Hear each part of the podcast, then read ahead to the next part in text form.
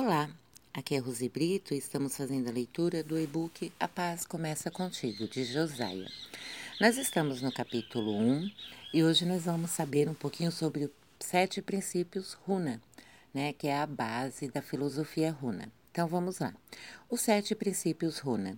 Existem sete princípios que formam as bases do pensamento Runa mas os modos com que eles se manifestam na nossa realidade são inumeráveis, até mesmo infinitos. Os xamãs runa, em virtude do simbolismo esotérico do número 7, costumam indicar sete princípios fundamentais, caracteristicamente, revela, caracteristicamente reveladores, escolhidos dentre outras centenas de ideias que existem no sistema deles, porque consideram que estas sete sejam capazes de despertar em cada um de nós um conhecimento profundo a propósito dos mistérios da existência. Como tradução do sete em havaiano, temos a palavra Riku. Ri significa escorrer, representa o princípio feminino e Ku, que significa estar imóvel, representa o princípio masculino. Os sete princípios fundamentais dos xamãs Runa do Havaí constituem uma espécie de visão do mundo, um interessantíssimo paradigma e, ao mesmo tempo, uma referência pragmática para quem queira experimentar a arte do, chamari, do xamanismo em um contexto moderno e, e urbano. Dário Canil. Runa significa segredo, mas nós conhecemos o segredo, porque não é um segredo que deve permanecer escondido, mas simplesmente é um segredo porque foi esquecido por muitos. Ike, que é o primeiro princípio, né, gente? O mundo é aquilo que você pensa que é. Tudo é ilusão, os sistemas são subjetivos. Na base do pensamento runa existe a convicção de que cada um de nós seja formado do seguinte modo: Ku, o subconsciente, Lono, o consciente, Amakua, o eu superior. Cada um de nós cria a própria personalidade de acordo com as próprias ideias, os próprios pensamentos, hábitos e convicções e, principalmente, de acordo com os próprios sentimentos e emoções. Nós somos potentes co-criadores da realidade, e Runa não faz outra coisa a não ser tornar-nos conscientes disso e ensinarmos a sermos criadores conscientes. Olha que interessante isso, tá? Que muitas vezes nós somos co-criadores inconscientes. Tudo depende da perspectiva com a qual se inicia.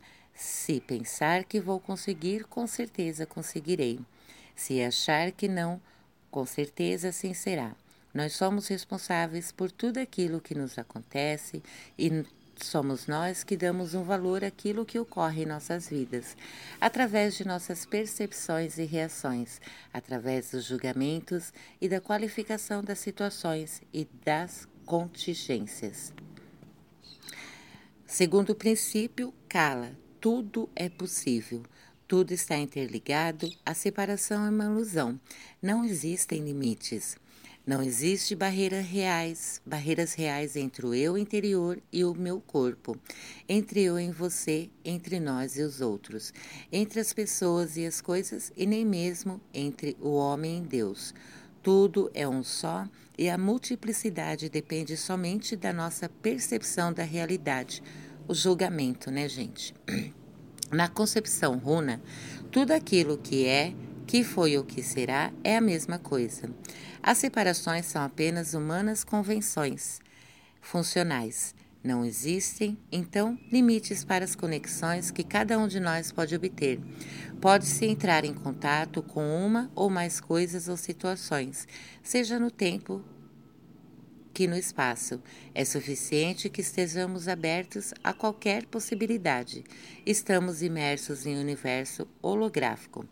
Cada um de nós traz dentro de si a consequência direta, um potencial de criação infinito, não só em qualidade, mas também em quantidade.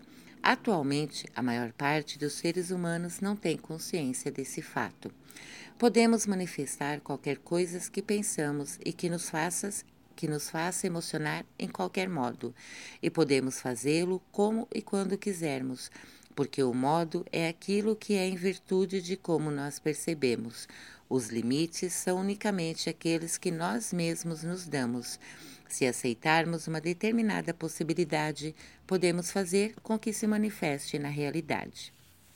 Esse então foi o segundo princípio.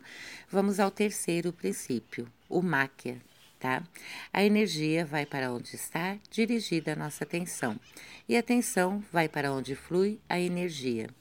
Esse é o motivo pelo qual é importantíssimo estarmos sempre conscientes das emoções que experimentamos e daquilo que as provocou. As nossas emoções são aquelas que dão a direção ao nosso caminho e definem nossa vida.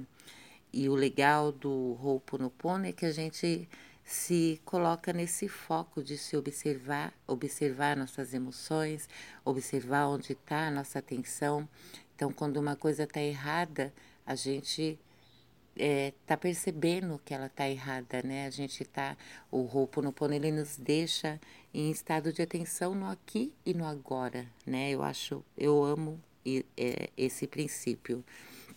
Se nós aprendemos a administrar o fluxo de energia mana que é determinado pelas nossas emoções e assim o controlarmos, controlar as emoções não significa inibi-las, mas sim estar consciente delas.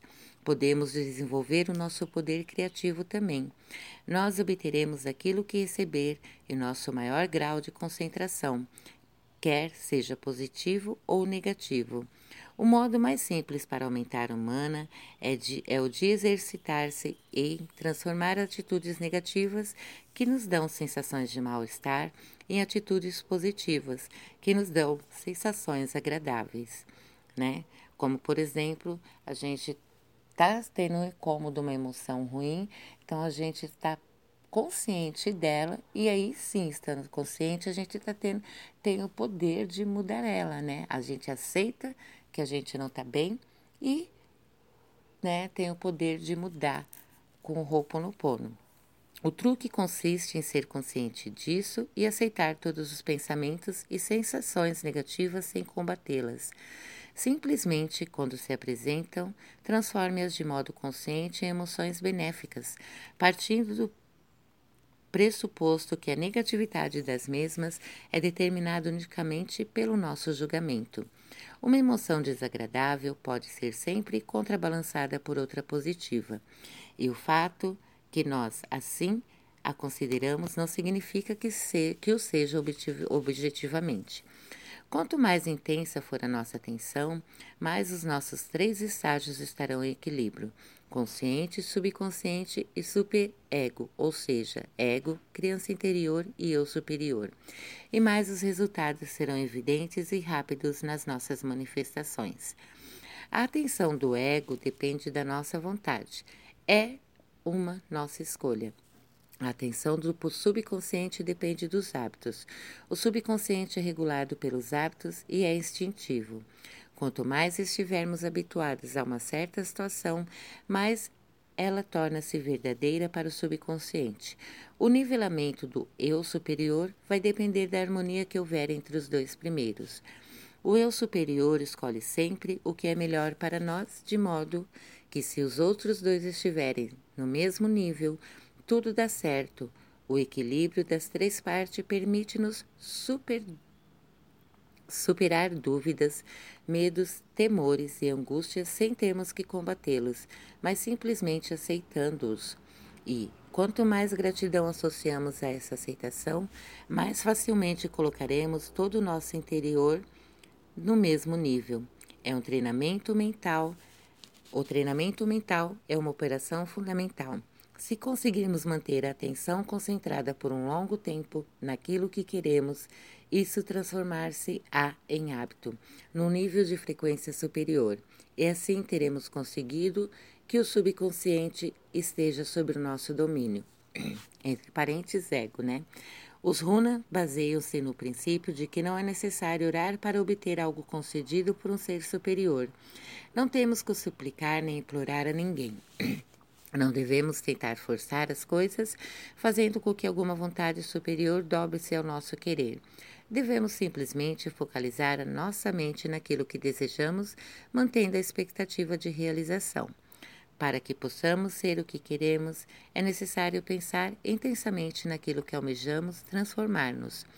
Quanto mais numerosos forem os detalhes que invocarmos, menos reais serão as dúvidas e os temores, e a manifestação vai condizer mais ainda com as expectativas. Não podemos pensar em entregar a realização da nossa felicidade nas mãos de alguma divindade superior mais ou menos definida, já que nós mesmos fomos criados à imagem e semelhança do divino, que, sendo um, faz parte de nós mesmos e que, para simplificar a compreensão, podemos identificar com o nosso eu superior, de modo que, para encontrar Deus, não precisamos fazer tantas pesquisas nem ir à procura de mestres ou sacerdotes depositários do Verbo. Temos simplesmente que fazer uma pesquisa introspectiva com a intenção de entrar em contato com o nosso eu superior e procurar manter esse contato. Bom, então vamos ficar aqui com esses três princípios, né? É, refletir um pouquinho sobre eles e como que está sendo, é, se eles estão muito distantes de nossas vidas ou se a gente está um pouquinho próximos dele. E realmente, gente, é, eu falo porque eu demorei muito para estar tá aplicando esses princípios na minha vida e realmente, depois que você vive sobre esses princípios, é, tudo se torna. É, o mundo, assim, fica de outra cor, é totalmente diferente, tudo se torna mais claro. A gratidão, ela vem de forma sincera. A circunstância, os problemas que chamamos, eles são passados é, com aceitação, com gratidão. Você consegue é, hoje agradecer por alguma situação negativa, né? E é uma coisa que acontece. É, você consegue achar as coisas boas até na situação negativa, né? E você, a gente fica na nesse estado de observação, de presença. Então, a gente tem o poder de mudar no aqui, no agora, né? Porque as memórias, o que elas fazem? Ou elas nos deixam, as memórias errôneas, tá? Ou elas nos, nos prendem ao passado, ou elas nos prendem ao futuro. E praticar Ho'oponopono, praticar a filosofia runa, nos deixa no aqui e no agora. E o poder está no aqui e no agora, que também é um dos princípios que a gente vai estar tá vendo mais à frente, acho que no próximo áudio. E a gente estando presente no agora, a gente pode mudar tudo e qualquer coisa, tá? Então vamos ficar aí, vamos refletir sobre esses três princípios que nós vimos hoje e amanhã a gente continua com os outros. Um abraço, até o próximo áudio.